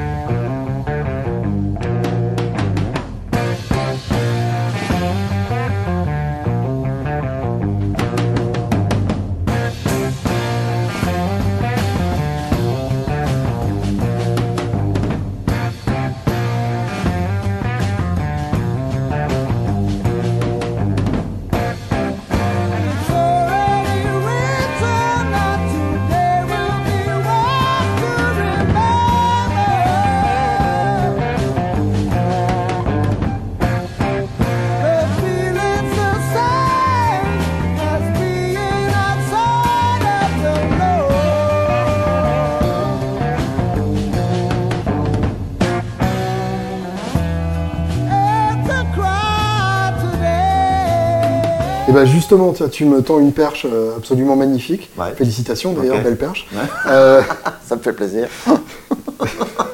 et merde. On me dit souvent ça. Euh, justement, tu parles de, de l'album de, de notre ami Marc. Ouais. Euh, quels ont été les albums qui t'ont marqué en, en 2018 Parce que ça y est, c'est la nouvelle année 2019, euh, le, le foie gras, les cookies, tout ça. Euh, et donc, nouvelle année veut dire bilan de l'année pré- euh, précédente. À tes Donc souhaits. ça, tu vois, c'est pour ça que généralement je fais D'accord, des- c'est parce qu'on venait de parler de Mark Knopfler, ça te fait ouais Non, c'est parce que euh, j'ai beaucoup parlé. Mais euh, ça, en général, tu vois, je le coupe dans mon podcast. D'accord. Donc là, les gens Eh ben, c'est les joies de la, diffusion en direct. On va voir si tout le monde part en nous, nous dénonce à Facebook. Euh, donc mes albums 2018, hein, ça c'est la question. Moi j'ai une, mémoire de poisson rouge. Qu'est-ce que Mhm. je vais pouvoir dire là de, de choses qui vont vraiment scotché Écoute, il y a euh, en musique instrumentale. On va Mhm. commencer par ça. Euh, Tu écoutes de la musique Oui, instrumentale oui, ça m'arrive. Bah, du fait de la chaîne guitare, j'en écoute Ah bah oui, je beaucoup. et euh, y a vrai que tu t'occupes de ça. il y a des choses, euh, ça m'occupe pas mal, ouais. Il y a des choses euh, très bien là-dedans. C'est l'album de Marc Lettieri qui s'appelle Echoes. Marc Euh, Lettieri, c'est pas le mec des Snarky Puppy C'est un des trois ou quatre guitaristes de Snarky C'est pas celui ouais. qui fait aussi du, du rock chrétien euh, en parallèle hein Hmm, pas que je sache, Qui accompagne des worship artistes euh. Je ne sais pas. Il me semble idée. bien qu'il fait partie de cette, euh, de cette secte-là.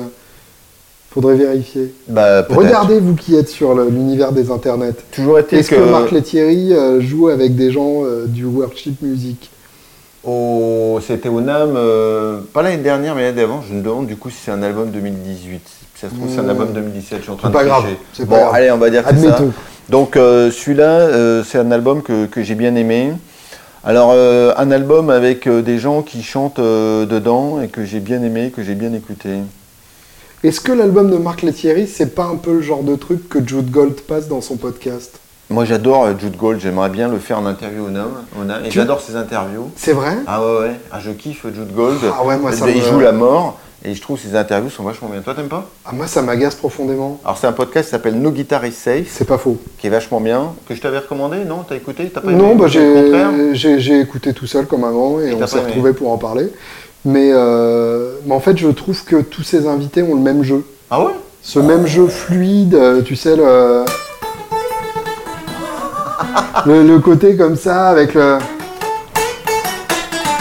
Avec le côté faussement passionné quand ils font des plans blues, euh, et le, et le son hyper claquant d'une sœur branchée sur un dumbbell.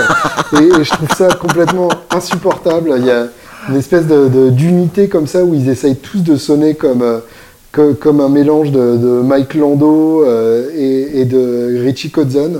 Et, je trouve que, c'est, moi je trouve ça gênant. D'accord. Et, euh, Eh et bah, à écoute, tous moi se, se branler sur des, je pense tous. sur des euh, griffes funk euh, qui n'ont aucun sens, euh, sans chanter. Et je trouve que ça manque de, de chansons. D'accord. Alors je sais pas si Marc Lettieri est passé sur No Guitar is Safe, mais il Et aurait en pu. plus de ça, la ouais. plupart de ces interviews sont quand même beaucoup autour du jeu lui-même, où euh, le mec passe une demi-heure à expliquer ouais, tu vois, euh, quand j'attaque, je mets un petit peu de doigt de mon zob en même temps pour avoir un son plus brillant et tout. Ah bah c'est un euh, truc de, de geek, hein, ouais. de Ouais, mais guitar alors c'est de, la, ouais. c'est de la description de trucs visuels en audio. Ouais, ouais. l'intérêt quand je suis dans le métro, il est assez limité, quoi. Ah Ouais, euh, je te trouve un peu sévère. Moi, je kiffe ces, ces interviews, je trouve ça vachement bien. Et j'ai- voilà. Écoute, Jude, voilà. Jude. euh, on se ralliera à la vie de Pierre parce que on t'aime. Non, non, quoi. bah écoute, euh, moi j'adore, hein, t'as le droit de, de, de pas aimer. Hein. C'est quoi l'interview que je suis en train d'écouter de lui d'ailleurs en ce moment? Bah là, il a posté un spécial capodastre de 17 minutes. Ouais, que j'ai pas trouvé euh, fabuleux d'ailleurs. même pas hein. écouté parce que spécial capodastre, ça m'a fait peur. Ah, attends. Mais par contre, le- la masterclass de Marty Friedman qu'il a posté est Exactement. passionnante. Ouais, ah bah tu vois qu'il y a des trucs que t'as bien aimé. Jim Capilongo, c'était vachement intéressant. interview. Abassi, c'était intéressant. Ça, Elliot Easton, toi t'aimes bien Bien ça, sûr, Elliot mais tu vois, c'est que des gens connus. Entre ça, Ah bah on a oui, des seconds ouais, couteaux ouais. de fusion de merde. Oh. Et euh, ça, pour le coup, ça me fatigue. Zach Wald aussi, c'était marrant. Euh, euh, Jay Euh, tu Gore, vois, Steve Lukather. Fletcher, je m'en branle. Mitch Perry, je m'en branle. Max Carney, je m'en branle aussi.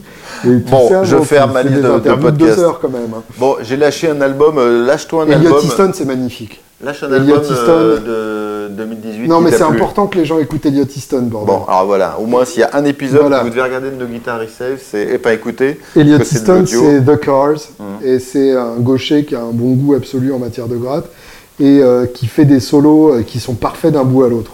C'est des solos qui méritent d'être appris, les, les solos d'Elliot Easton. Euh, Un album 2018 que tu t'en rappelles bah, Il y en a plein. Ah bah oui, mais là, faut choisir, mon fils. Eh ben, écoute, euh, j'en choisirais deux euh, qui représentent un peu les, les deux côtés de la force. Euh, avec d'un côté le côté ultra sombre euh, chez Sleep, comme euh, le sommeil, euh, qui est un groupe de stoner euh, qui a inventé plus ou moins le style. T'en avais passé un extrait Oui, bien sûr Un Guitar Ops, ouais. des, des riffs à la Black Sabbath, mais encore plus lents, encore plus gras, encore plus lourds. Et ils avaient sorti un album il y a genre 15 ans qui s'appelait Dope Smoker, qui était un album avec un titre de une heure à peu près. Euh, et tout est dans le titre. Ouais, mais alors là, c'est des trucs qui sont pas écoutables où tu te tires une balle euh, tout de suite, ça, non c'est c'est- c'est des vagues, donc faut, faut être prêt à écouter des vagues. Mhm. Euh, mais euh, là, le nouveau, donc qui s'appelle The Sciences, est sorti complètement par surprise sur le, le Record Store Day, donc le jour du, du Discard Day. Et euh, bah, c'est des chansons. Le, titre le plus long fait genre 12-13 minutes, donc c'est tout à fait euh, écoutable. Et euh, c'est format euh, relativement pop. On a le riff, ensuite l'entrée de la section rythmique, et c'est parmi les plus beaux riffs de, ces dix dernières années, parmi les plus gros sons de guitare de, ces 20 dernières années. Et en plus de ça, le, chanteur-guitariste Matt Pike a sorti un, autre album avec son autre groupe, High on Fire, euh, qui s'appelle Electric Messiah. Il a sorti les deux albums cette année. Et l'album de High on Fire, c'est plus ou moins un hommage à, à Lemmy. Euh, donc euh, joué façon Motorhead, mais avec une, euh, une épaisseur euh, métal que, que Motorhead n'avait pas forcément. Donc ça, c'est à écouter absolument. Et puis euh, l'autre album euh, qui m'a beaucoup plu, c'est l'album du Marcus King Band, euh, Ah Carolina Confessions. J'ai trouvé ça, euh, j'ai trouvé que c'était les, les Allman euh, en, en, en aussi bien et en mieux enregistré. Alors, je vais Euh, essayer de, de faire preuve de mauvaise foi avec autant de talent que toi, tu es capable euh, de le faire. Est-ce que ces gens-là, les Marcus King, les Greta Van Fleet, euh, les J.D. Salmo, tout ça, ils essaient pas de nous fourguer des trucs des années 70 et que c'est les mêmes en plus jeune, quoi, Alors, tu vois? Le- Parce le- que moi, Marcus King, je l'ai écouté de manière un peu distraite sur Spotify. Je dis, ok, le son, on sait où on est, c'est très bien fait, le mec, il joue la mort. Les compos m'ont pas scotché, alors est-ce que j'ai pas mis assez de temps? Alors Enfin, justement, voilà. ouais, je, je trouve que contrairement aux albums précédents, il y a des compos. D'accord. Euh, les, les premiers albums de Marcus King, justement, ça- la, la comparaison avec J.D. Simo euh, est pas complètement déconnante, puisque euh, les deux ont le même problème que jusque-là, ils n'avaient pas de chansons. Mhm. Et euh, le dernier, Carolina Confessions, il y a des vraies chansons. Euh, c'est c'est des, des vraies structures euh, avec des vraies bonnes idées. C'est pas que un riff qui est prétexte à, à une Mhm. chanson et à un solo de 20 minutes. Là, Bah ouais. euh, tout est à propos. Euh, c'est- ça se mémorise vachement bien. C'est c'est- c'est de la vraie belle écriture euh, sudiste américaine. Et, euh, et pour moi, il y, a- il y a vraiment un truc en plus euh, à écouter ça. Bah, tu vois, moi, Si ça m'a pas euh, bouleversé. Et je suis, moi, je te- je t'interromps parce que ça m'a fait penser à l'album de The Magpie Salute, là. Mhm. Et là, je trouvais, par contre, c'est, on est dans le même type de, de son, mais par contre, putain, les compositions, euh, elles défouraillent. Mais J'ai beaucoup aimé Magpie Salute aussi. Ouais, Mais j'ai trouvé que le, le Marcus King était encore un peu mieux niveau production. d'accord. J'ai trouvé que vraiment la- les sons étaient sublimes sur le Marcus King. Il y a des sons de gratte avec l'ambiance de la pièce, c'est à, tomber par Ah non, terre. mais côté guitare, je trouve ça très très Et, bien, si tu euh, veux. Mais et il n'est euh, pas trop bavard euh, en termes de, de solo. Et ça sent qu'il a enregistré les solos en live avec le groupe. Il y a un, un, un interplay, enfin un aller-retour entre lui et la section rythmique qui est, qui est vraiment, euh, qui est vraiment hyper agréable à écouter. Et euh, par rapport à Greta Van Fleet, c'est un peu le, le grand débat. Euh, Greta Van Fleet, je trouve que l'album est très moyen, mais je trouvais que l'EP était excellent. D'accord. Et je trouve que Greta Van Fleet, le gros problème, c'est c'est la comparaison avec Led Zepp qui est Ouais. omniprésente. Mmh, Et euh, alors, déjà, il la tire normalement, mais j'ai l'impression que tous les PR, tous les, les attachés de presse qui bossent sur eux, euh, ils vont à donf là-dedans. mmh, Genre les, les, les, les successeurs de Led Zepp, Ouais, ouais. euh, les gamins qui réinventent le rock ou qui remettent le, le rock au goût du jour, etc. Alors déjà, je trouve que, euh, comme dit euh, Dean Delray qui tient un podcast euh, où il parle souvent de musique, dire que c'est le groupe qui ramène le rock, c'est très insultant pour tous les groupes qui ont joué du rock entre-temps. Mmh. C'est pas faux. Euh, et puis, euh, je, je trouve que euh, Greta Van Fleet aurait eu besoin de se développer beaucoup plus lentement Mmh. euh, et en trouvant leur son euh, que, que d'être catapulté comme ça, comme les nouveaux Led Zepp. Et je toi, crois t'aimes ou t'aimes pas Moi, j'aime pas, l'EP. Ouais, l'album, je trouve que c'est moins inspiré. Mm. Et, et pour le coup, je crois qu'il passe au Zénith dans pas longtemps. Donc, c'est pas normal d'avoir une, une progression comme ça. Et ça veut dire que forcément, ils vont devoir faire un répertoire adapté à des salles de 7 ou 8 000 personnes. Donc, ils n'auront pas l'occasion de se développer et d'écrire des chansons intéressantes. Mmh. Donc, euh, donc, à mon avis, euh, je pense que, que c'est un groupe qui a été tué dans l'œuf euh, à trop vouloir les, les survendre.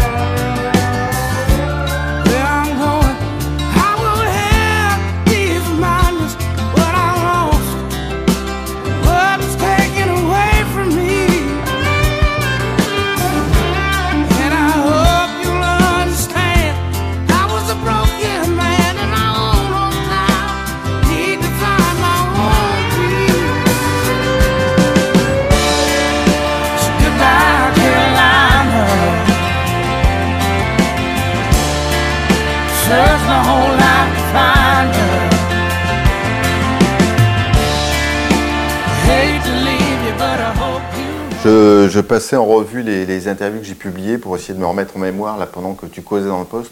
Bon, il y a un album que j'ai bien aimé. euh, il était en, en interview juste à côté de toi. Enfin non, on était comment? On était là. Enfin bref, il Tu était là. Non, non, non. euh, bref, et c'est Eric Bibb qui a fait un album qui s'appelle euh, Glo- Global Griot.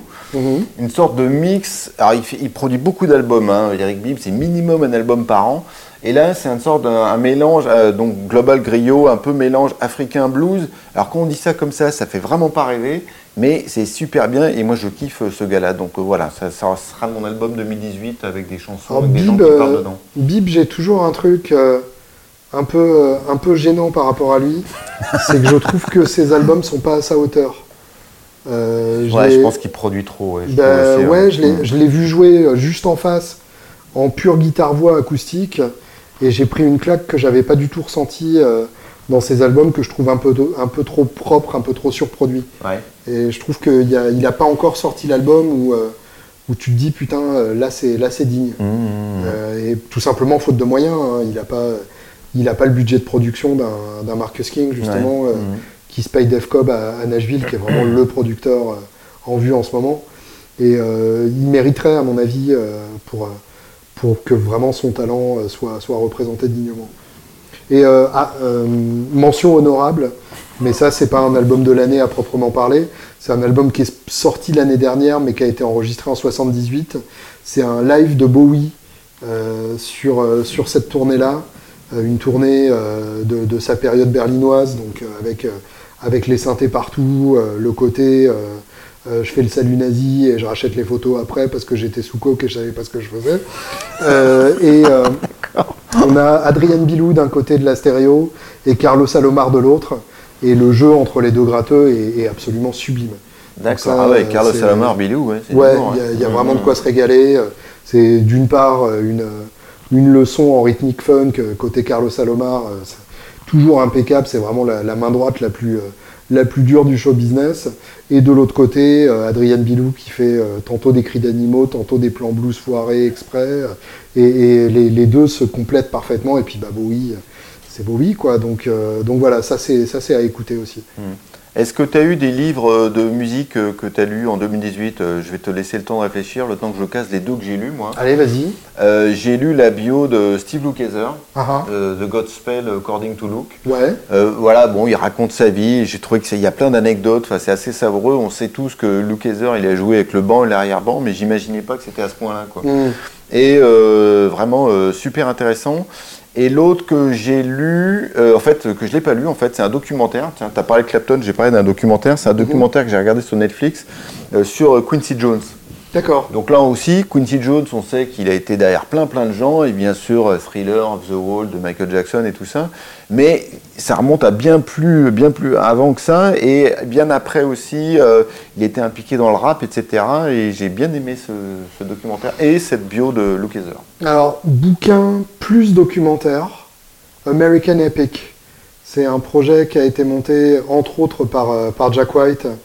Euh, ah, je me disais, euh, on n'a pas encore parlé de Bah Jack non, White. ce serait dommage.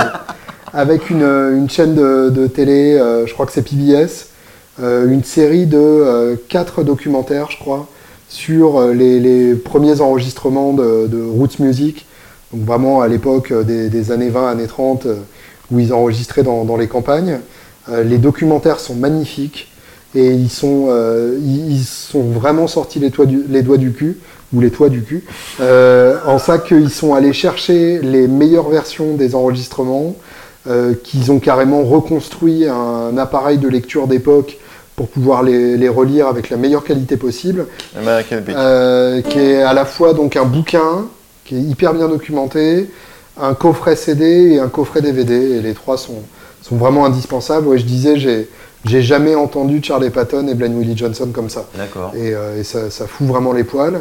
Euh, après, en termes de documentaire, il y a un super truc sur Netflix Ah. euh, sur euh, Dr. Dre et Jimmy Iovine.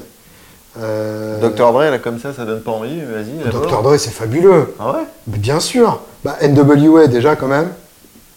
Straight Outta Compton, non personne? Nope. Fuck the Police? Bah pour moi, Même Dr. Dre, c'est les mauvais casques euh, qui écoutent la peau du cul et voilà, tu vois. Alors ça c'est ça c'est si tu veux, C'est un rappeur. euh, c'est l'équivalent pour Clapton de l'album euh, Reptile. euh, D'accord. Tu vois ce que je veux dire? ouais, C'est le truc à la fin euh, qu'on n'a pas nécessairement envie de retenir. Bon. Euh, non, Dr. Dre, c'est NWA, et puis c'est un, un album solo qui s'appelle The Chronic, qui est absolument sublime.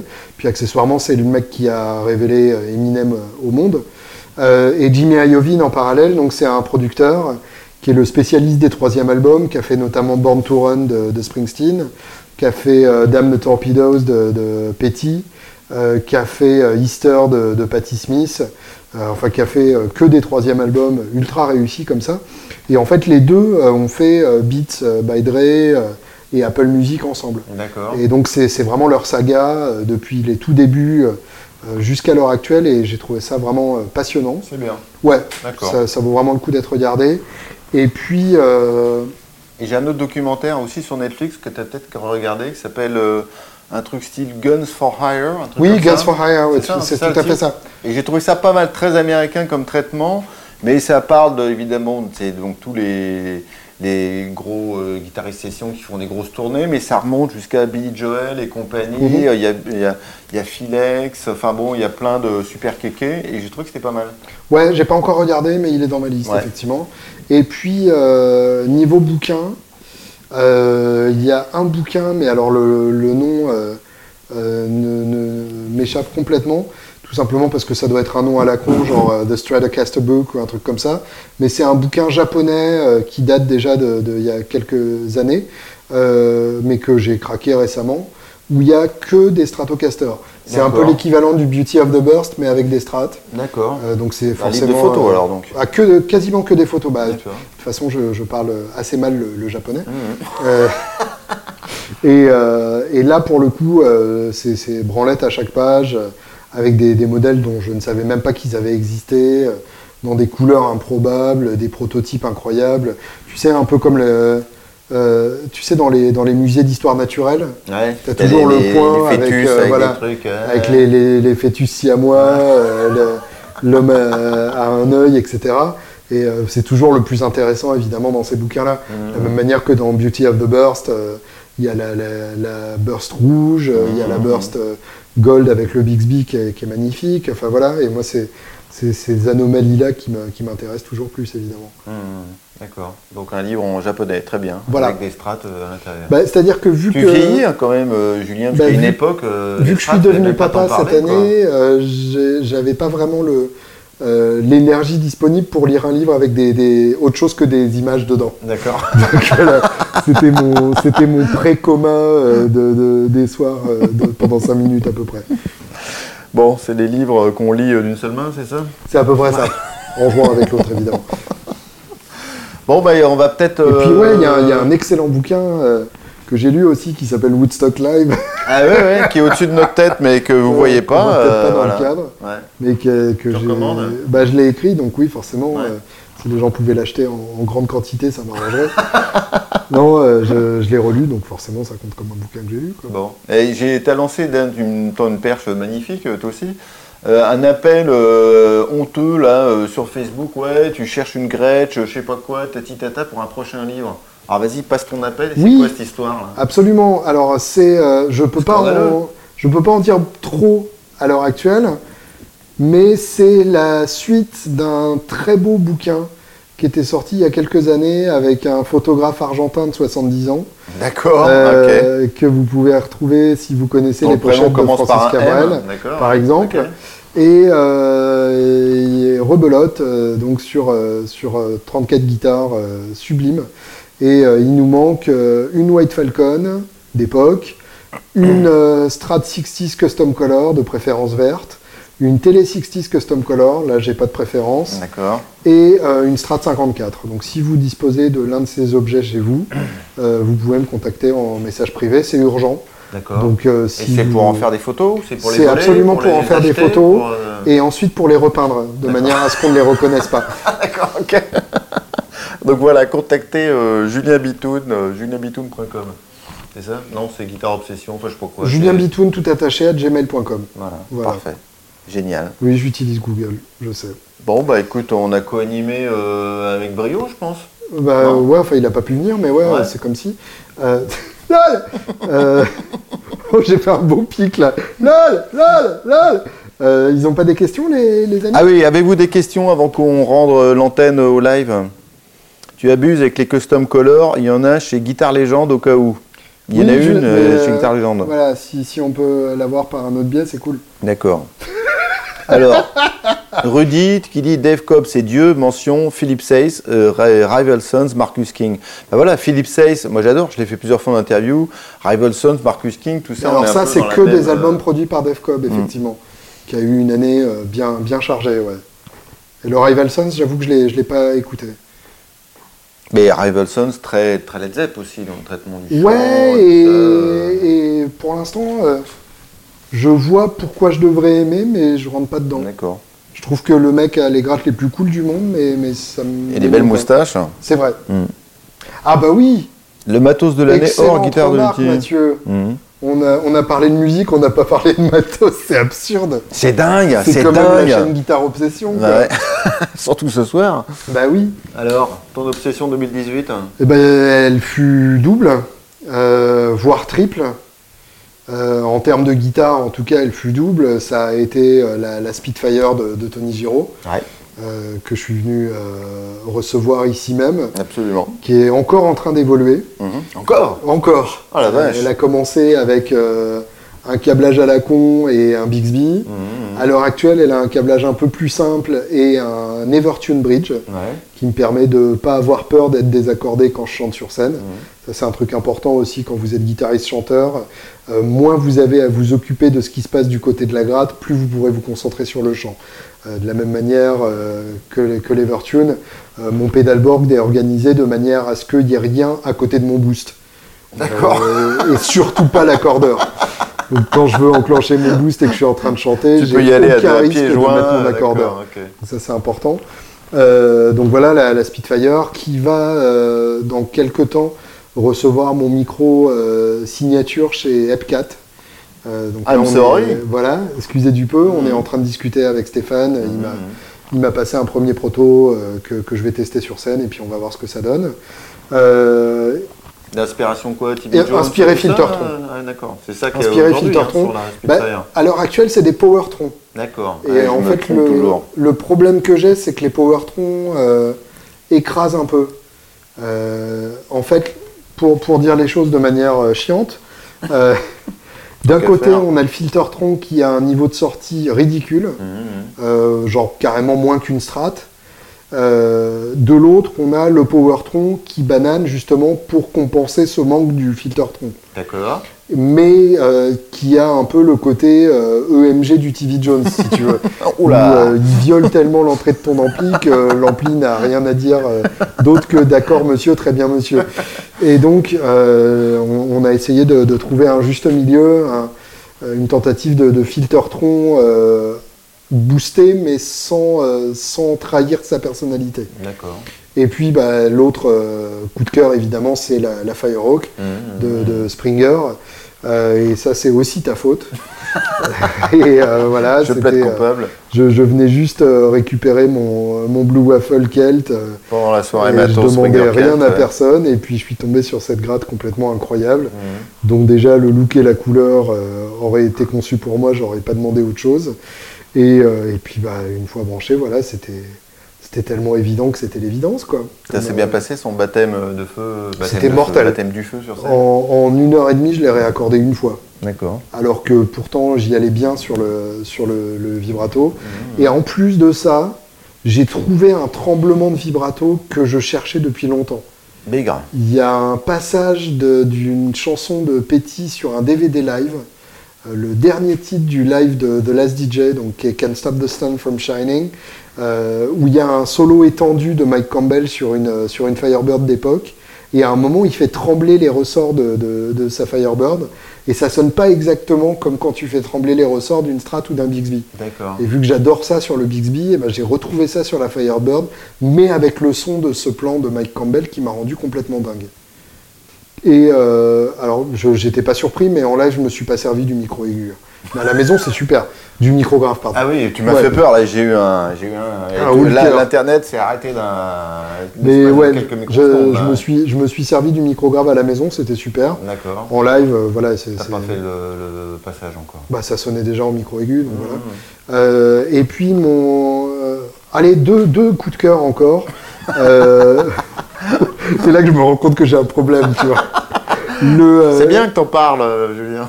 Je peux les mélanger. Le HX Effect de, de Line 6. Ah bon, c'était pas euh, une passade alors ça Toujours Bah, je m'en sers plus, Ah d'accord, donc mais j'ai adoré. D'accord, ok. Euh, Non, je m'en, je m'en sers plus en live justement pour la bonne raison que je suis guitariste-chanteur. Mhm. Et je me suis rendu compte que gérer en parallèle du chant, euh, j'en, étais pas capable. Euh, je serais uniquement guitariste, je pense que je me serais roulé dedans. Mais là, euh, malheureusement, avec le chant à gérer en même temps, c'était un peu trop complexe. Mais en termes de son et en termes d'interface, j'ai trouvé ça euh, sublime. Ouais. C'est en gros tous les effets du, du Helix euh, sans les, les simulations d'ampli. Donc, euh, et dans un, dans un format un peu plus compact, avec la possibilité d'assigner les, les foot switch du machin à des boucles d'effets extérieures. Donc en gros, pour, pour gérer tout un pédalboard. tout ça, Ouais, c'est ça. Et c'est comme ça que tu t'en servais avec des drives à côté J'intégrais mes fuzz dans les boucles d'effets, ouais, complètement. Mm. Donc j'étais allé assez loin dans le délire et en fait, euh, c'était super en théorie, mais, mais j'ai pas réussi à gérer euh, en, en live. Et puis mon, mon autre grand coup de cœur, et il faudra d'ailleurs que je pense à te la passer euh, parce qu'elle est dans mon sac, Mhm. c'est la Unit euh, 61, je crois, de Drybell. euh, 67, non? 67, ouais, ça doit être ça. De, de Drybell, qui jusque-là ne faisait qu'une pédale qui était la Vibe Machine, qui était une Univibe excellente.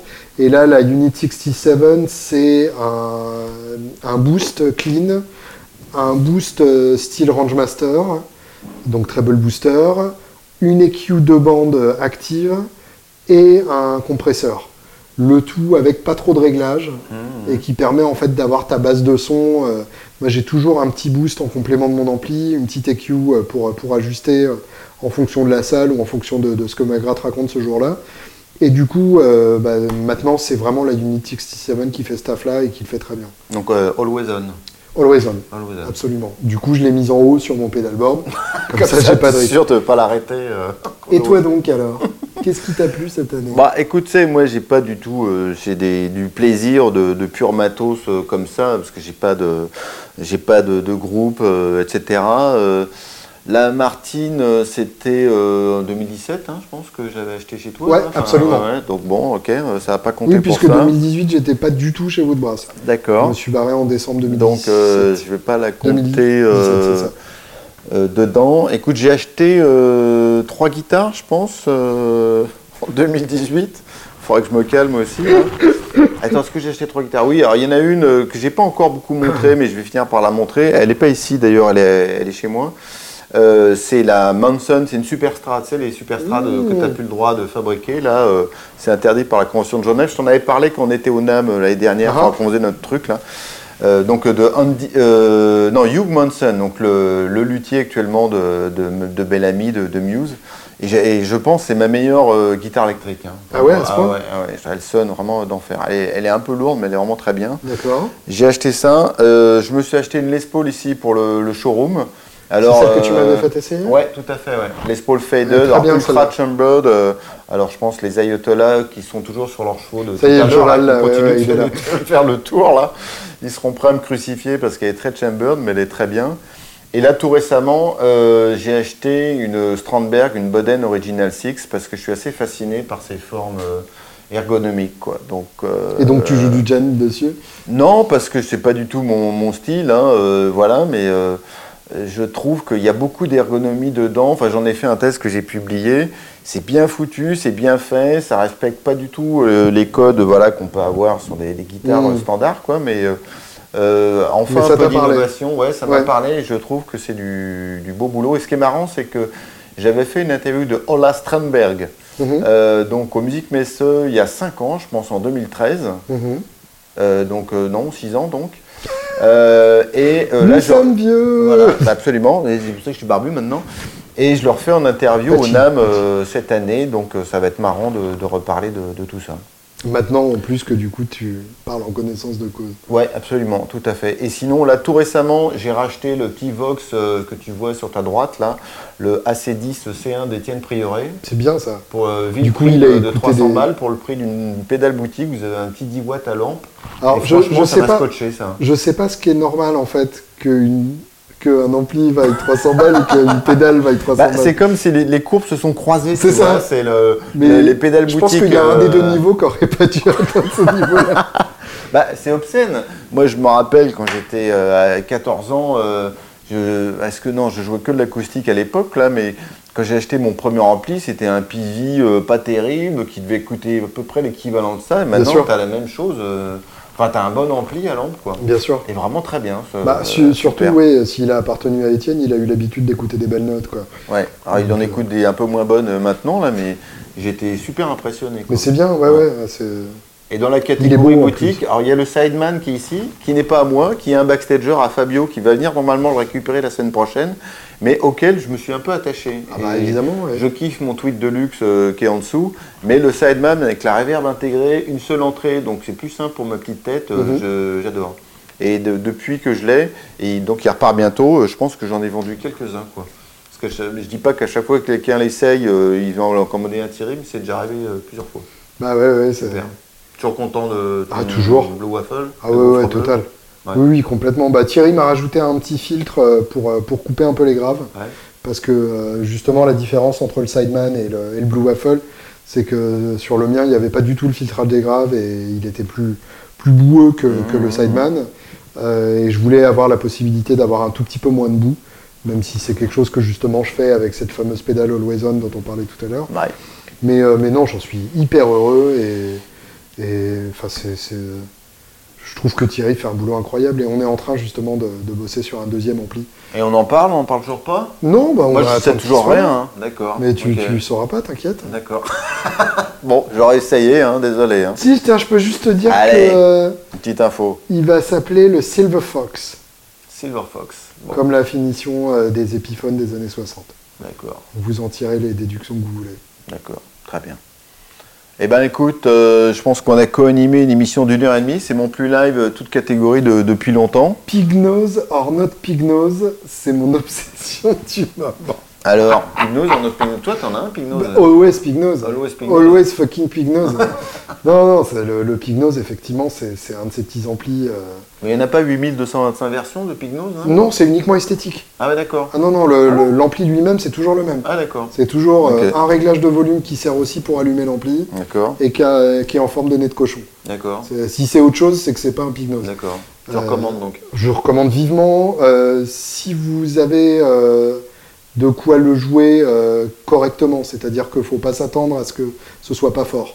C'est pas parce que c'est petit que c'est pas fort. D'accord, Et un pig nose euh, sonne quand il est poussé. d'accord. Donc, euh, mais en même temps, et là c'est un, de mes- un de mes chevaux de bataille, moi aussi j'ai mes petits chevaux.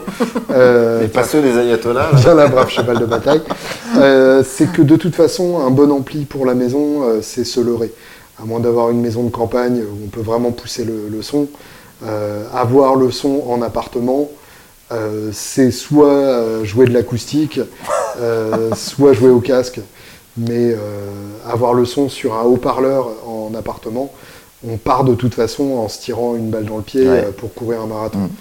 Et euh, je rebondis là-dessus parce que moi, tous mes amplis à lampe euh, sont ici, alors que chez moi, j'utilise euh, depuis un moment, enfin, euh, j'avais acheté un, Fly, un, un Black Star, un Fly 3, le petit truc à pile Mhm. là, vachement bien. Ça, j'en ai un aussi. j'ai beaucoup ouais. joué avec ça. Et là, euh, plus récemment, depuis 2-3 mois, j'ai un Yamaha THR5. Mm. Et franchement, il est sur ma table de chevet. Quoi, Et en vois. plus, il est beau. Et ouais, il est pas, il est pas vilain. J'ai juste désactivé les fausses lampes qui s'allument à l'intérieur parce que franchement, Ah ouais euh, ouais, non, non, c'est Ah, moi, quétaine, j'aimais bien. Ah, non, Je trouvais que ça, sonnait, quétaine, ça hein. sonnait mieux avec ça. Bah écoute, euh, non, euh, je l'ai désactivé. Et euh, joli, alors il y a deux presets que j'aime bien, celui qui est plus Vox et celui qui est moderne, qui est très métal, Mhm. mais il y a le, preset aussi un peu Marshall qui, est- qui est bien, et ça réagit très bien au bouton de volume, ça vaut 300 balles, c'est 5 watts, c'est largement trop pour une chambre à coucher. euh, Et tu peux même amplifier tes MP3 pourris avec. Ouais, Une absolument. prise ouais. auxiliaire euh, qui marche. Et avec un iReal Pro, je travaille souvent avec ça, moi. Irreal. Pro. Ouais, tu connais pas Pro Absolument pas. Ben, bah, parce que peut-être parce que toi tu travailles pas la guitare parce que t'as pas besoin, mais c'est euh, cette, si. euh, cette petite application qui permet de d'avoir des séquences d'accords et puis hop euh, que tu fais euh, que tu fais tourner euh, comme ça quoi. Ouais, ok. Bon enfin là tu vas Ah me dire c'est du jazz euh, c'est- chiant quoi mais attends qu'est-ce que je vais te mettre Mais quel est l'intérêt par rapport à un looper euh? Euh, ben, un looper, c'est que là, tu peux avoir une séquence euh, d'accords, Autumn Leaves. euh, Ah, il connaît déjà les standards, c'est ça Ah ouais, alors dire t'as plein de, de standards. Ah, et j'avais le. Comment ça s'appelle ce Working Man Blues là? J'avais. Working Man Blues qui doit être quelque part. Tiens, voilà, Working Man Blues. D'accord. Et ben voilà, bon, enfin voilà, hein, c'est un truc euh, tout simple. hein. Et puis euh, euh, rouler jeunesse, donc c'est un peu moins casse-couille que jouer avec un. Là, ça c'est grâce Ouais, à Simon. Glacia que j'ai travaillé ça. Enfin, c'est un petit séquenceur et donc euh, tu peux programmer, C'est lui c'est faire faire l'équivalent jouer. de euh, Bendinobox euh, sur un. sur Oui, un sauf que ça tient sur un iPhone et voilà quoi. On n'arrête pas le progrès. Et donc sur mon petit THR5, effectivement, je branche la sortie casque et puis euh, rouler jeunesse. Mhm. Et très très bien, ce petit Yamaha. Ouais. C'est de la modélisation, c'est le mal incarné, euh, tout ça. Mais franchement, à la maison, les lampes, elles sont ici. Où je suis bien d'accord avec toi. En plus, les HP, même euh, si c'est pas des gros HP, il faut mettre un petit peu de volume pour que ça ait, sûr. ça ait un peu de rendement. Alors que ces petits amplis sont faits pour le, le Black Star, le Fly 3, là, il vaut, je sais plus, euh, 70 balles, un Oui, truc comme ça. ça. Fran- et il a une très bonne autonomie. Il y a un, un- un délai qu'on peut régler, soit pseudo reverb, soit un peu plus long. Mhm. Ça crunch un peu. Moi, je kiffe. hein. Voilà. Bah, c'est bien. Bah voilà. C'est bien de kiffer. Bah, Parce que finalement, c'est à ça que ça sert. C'est à ça que ça sert. Une guitare, jack, hop, dans un de ces deux petits amplis à la maison, je suis le roi du pétrole. Alors que tu as une guitare euh, parfaite, Ouais. euh, acoustique. Bah oui, mais ça, ça fait presque trop de bruit si tu veux. Puis là, Oui, bon, je il y a des comprends. choses, tu peux pas jouer avec ça. Quoi. Bon, eh ben écoute.